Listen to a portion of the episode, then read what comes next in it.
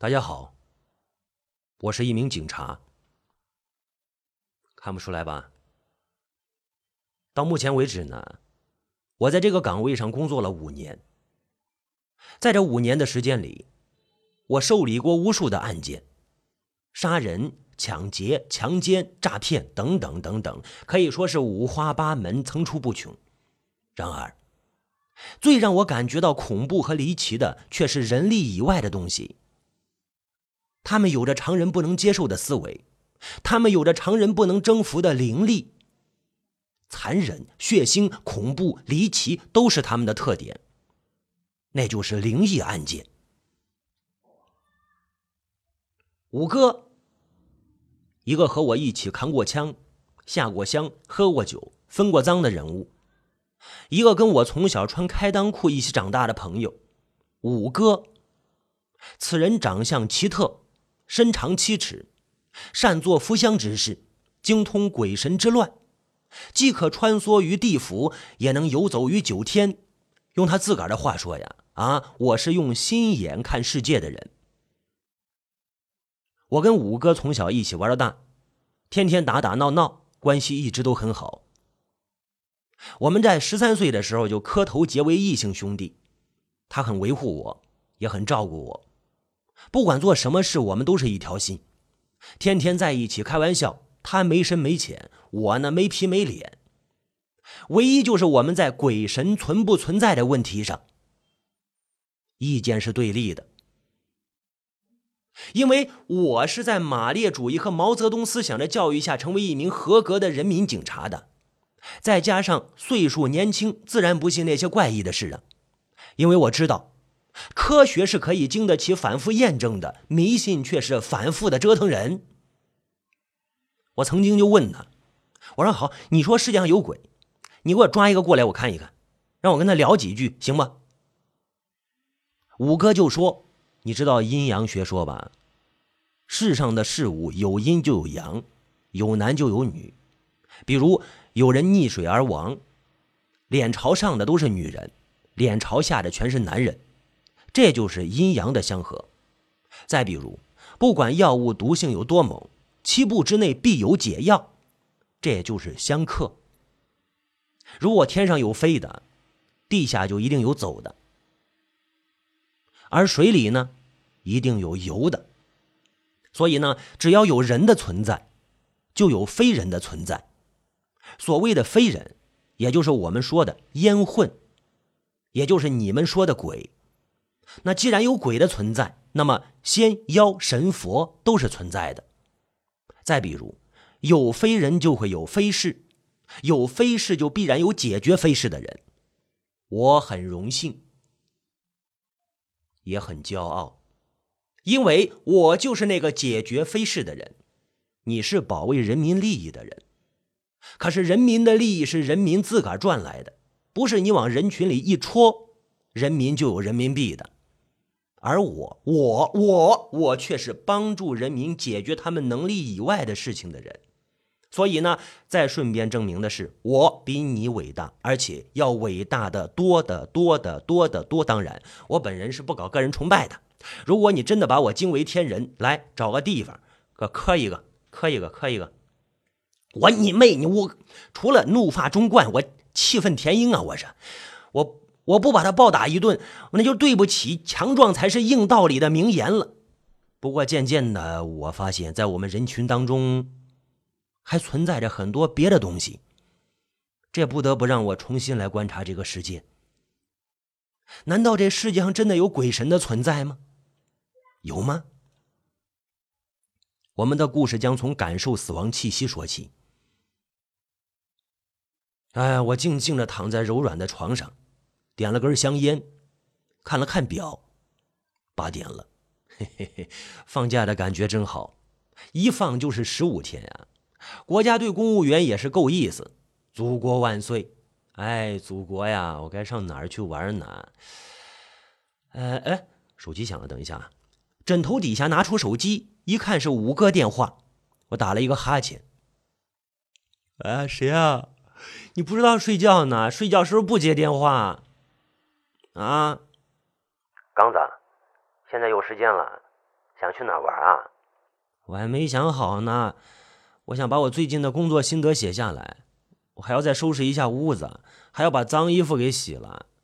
你也知道，最近约我的女孩子呢比较多，我这一放假呀，他们还不得抓着我不放啊！哎，五哥，我很忙的，我这个人这么招女孩子喜欢。哎，一放假我肯定很忙。嗯，也是啊，苦了我兄弟了。那我就一个人走了啊，待着也没什么意思。我出去旅游一下也好。哎哎哎，大哥，你还去旅游啊？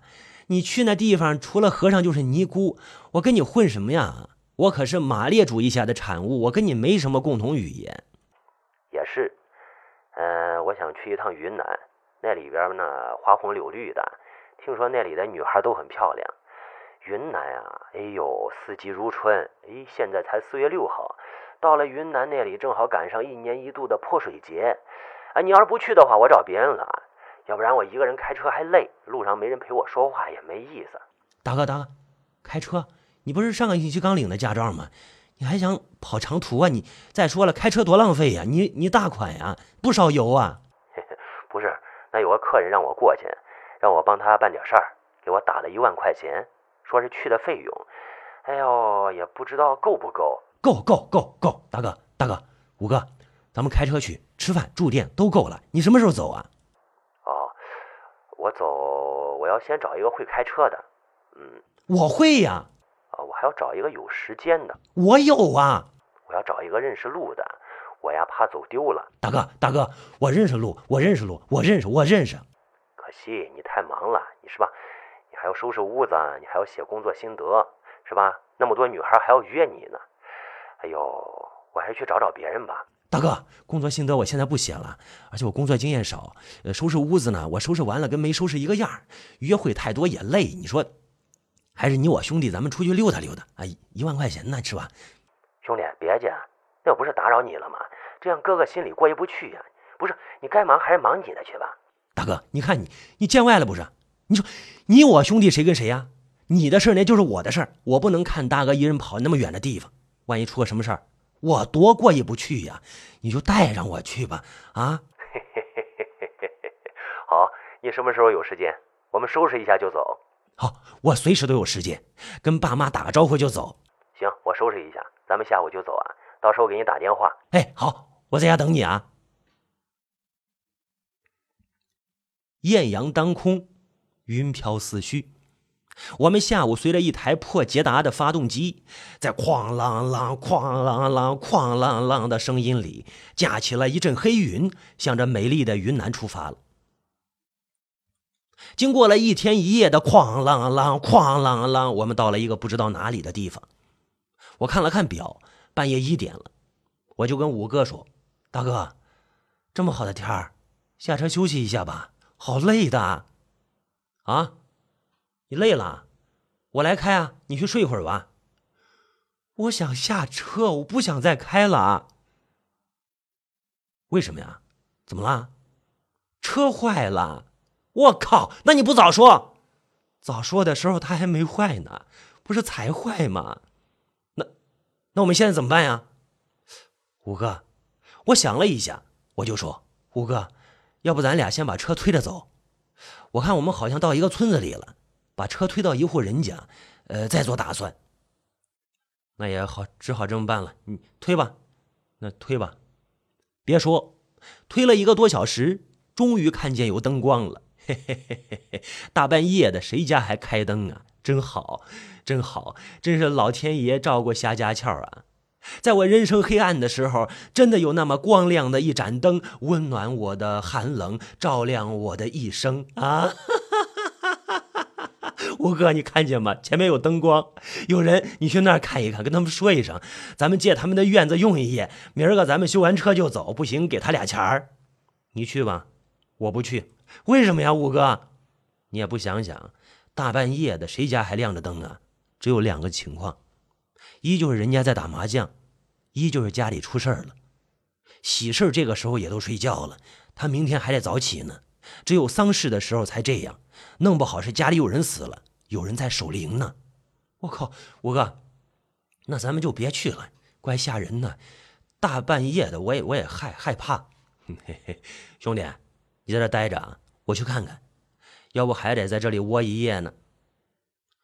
五哥说的很对，一会儿五哥带了六个人过来，全都是披麻戴孝的。五哥就跟我说着：“刚子，进了院子别瞎说话，人家老太太去世了。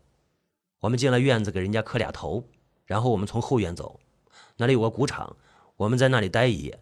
明天我和他们去镇里找一个会修车的人，收拾完了咱们就走。哎哎，好嘞。我们几个人不一会儿就到他们的院子里。宽敞的院子里有一个用绿色的帆布搭建的灵棚，外面一个大杆子上挂了满满的一大串纸钱。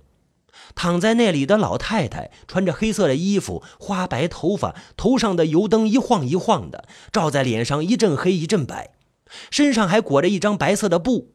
我也没敢多看，上前磕了仨头，我就跑了。倒是五哥在旁边恭恭敬敬的磕了三个头。哟，然后呢，还把手上的佛珠拿下来，走到老太太跟前，打开布，把佛珠戴到老太太手上。哎呦天哪，那个手，那个手怎么是青的呀？那么瘦，手指都是笔直笔直的。五哥走到家属面前说了几句话，然后就和我走了。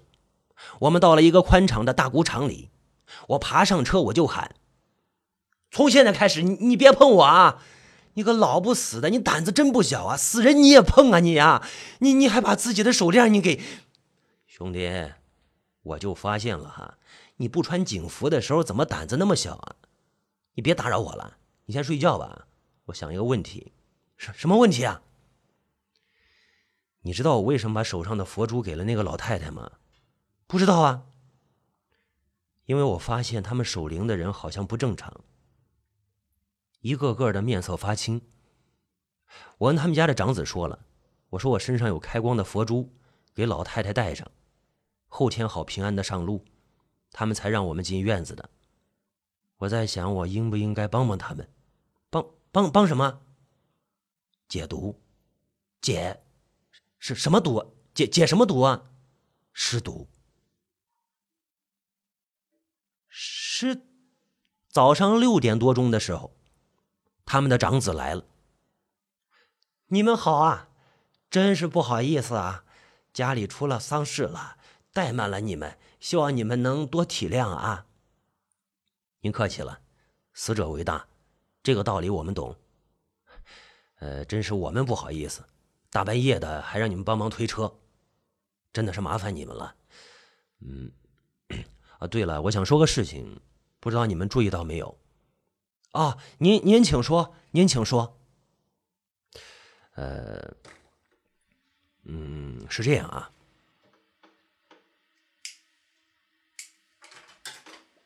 那个五哥点了一根烟，说道：“我想问问你们最近身上有没有什么异常的感觉，比如呕吐、呃拉肚子、身上发凉什么的。我看你们好像身体都不是很好啊。当然了，我也就是随便问一问。”哎呀呀，哎呀呀呀！那个长子很惊讶的说道：“你真是高人呐！你说那症状跟我老母亲快死的时候一样。”我们这里的人现在都有这个毛病。不瞒您说，我今儿个早上去厕所，还拉出点儿那不小的虫子呢。哎呦，那小虫子！我们这里离卫生院有好几十里的路。呃，有人去看病了，说是吃了腐烂的食物才引起的拉肚子。呃，有人去打点滴，都快半个月了还不见好。您看看是不是有有有什么毛毛病了？五哥想了想。我现在也不敢肯定是什么病，不过我会查明白的。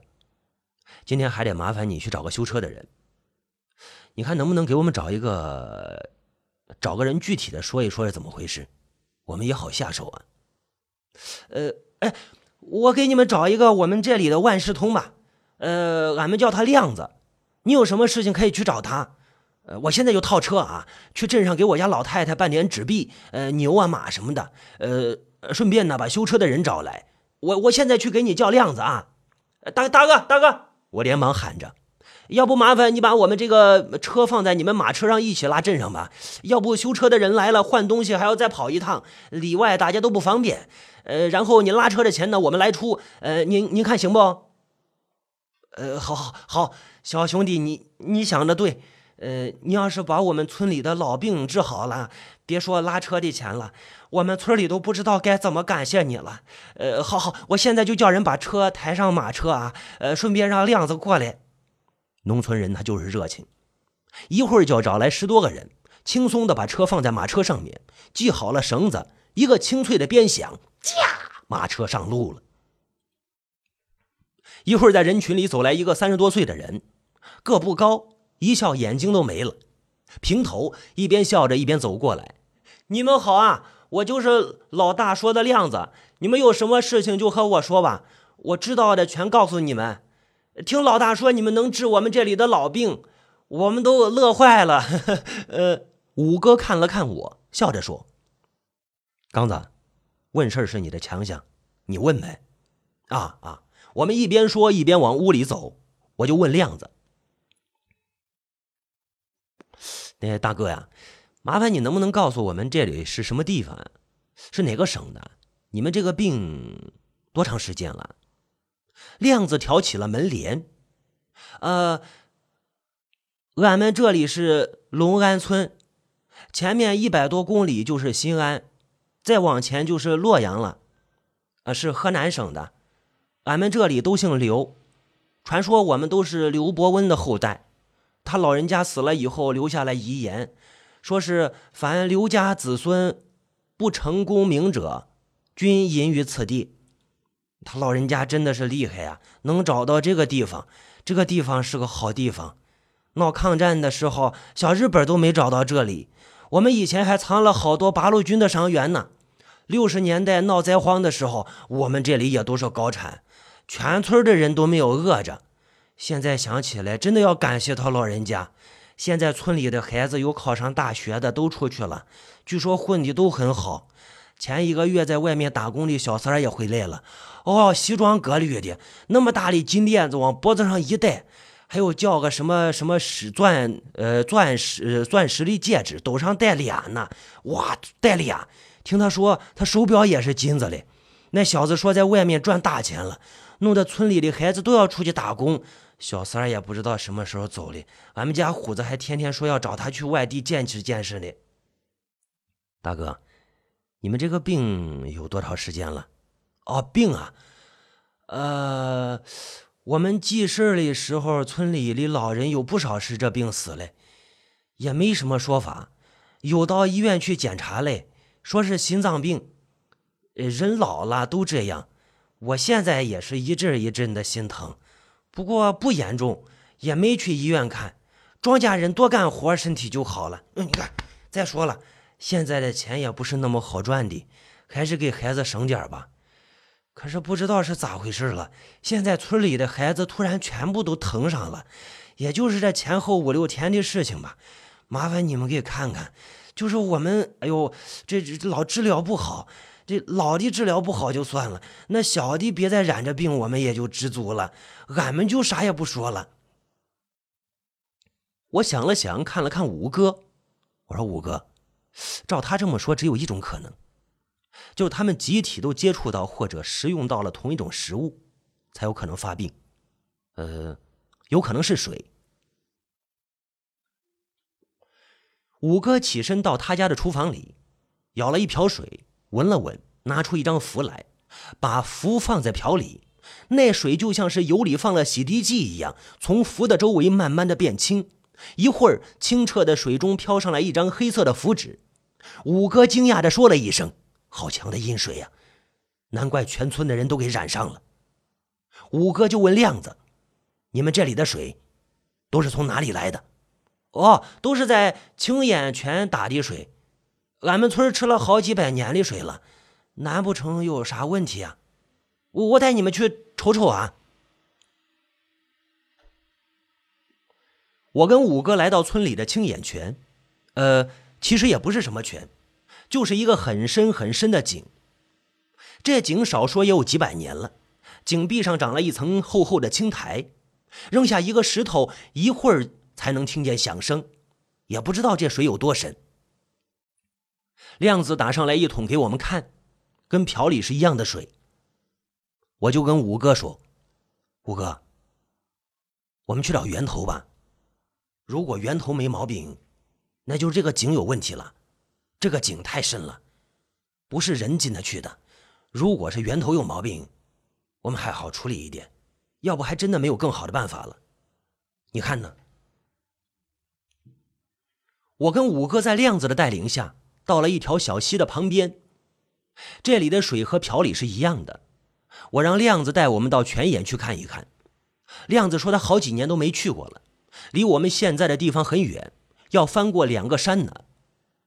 刚子，救人一命，功德无量，你去不去？我去啊，一定得找出毛病来，把这个病根给他们去了。咱们一警察一杂牌和尚，什么事情摆不平啊？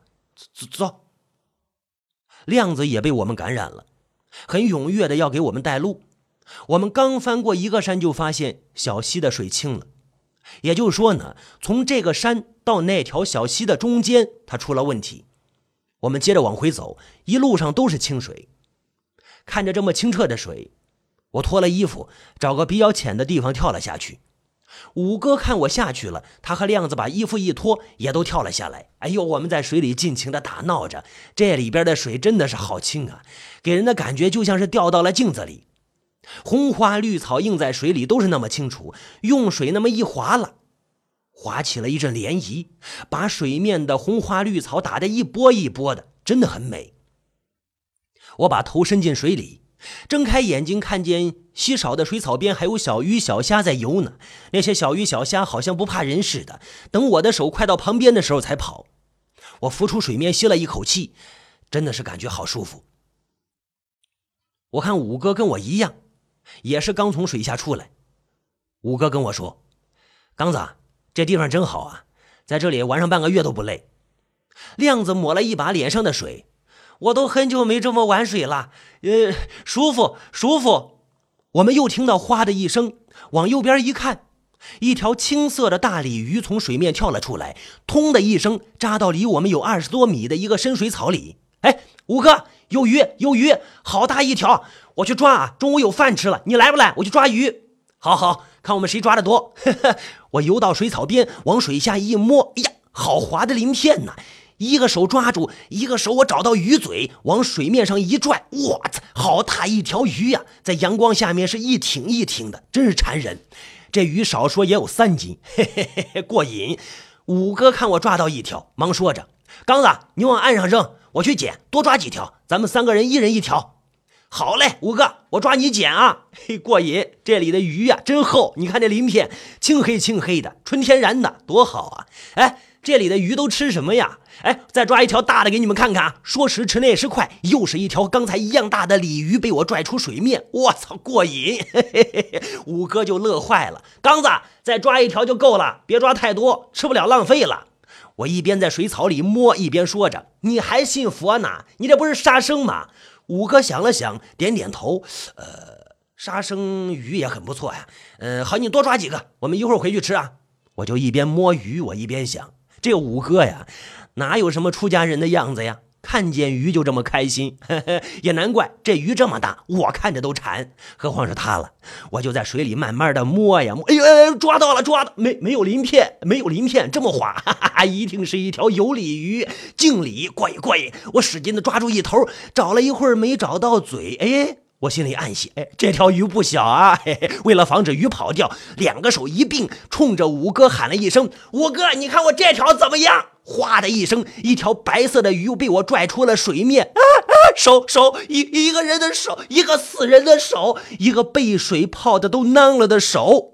突然，我的脚被水下一个东西死死的给抓住，本能的往下沉，我就拼命的往岸边靠，我拼命的往岸边靠。我看五哥要下来，我忙喊着：“快跑！水下有东西，快去找东西拽我呀！”亮子在旁边喊着：“兄弟，兄弟，你快跑！水鬼开始抓人了！水鬼开始抓人了！你快跑！”我慢慢的沉在水里，我的潜意识告诉我不能怕，不要怕，不要怕。我猛地一睁开眼睛，看见水下好几条鱼从我旁边急速的游过。我看见在浓密的水草里露出了一张苍白的脸，一个被水泡的变形的脸，那个眼睛恶毒的看着我，一点表情也没有。水草在他脸上一左一右的摆动着，我能感觉到他的眼神就是要把我拽下去，他就是要把我拽下去。警察的本能告诉我，我不能就这么死掉。我回想起我的父母、我的同事、我的朋友，我忽然觉得我的世界在拼命的叫我回去。猛地憋住气，用尽浑身的力气往冲啊冲啊冲向水面。我在一点一点的往上升，那张脸在一点一点的向我靠近。啊！我头发一疼，我五哥，我就被五哥给拽出了水面。我看五哥不知道什么时候下了水，我一边咳嗽一边把五哥给推开。我想把他推到岸上，可是不管怎么推，他就是不动。我这才发现，原来我是一点力气都没有了。我就说：“五五哥，水水下边有人。”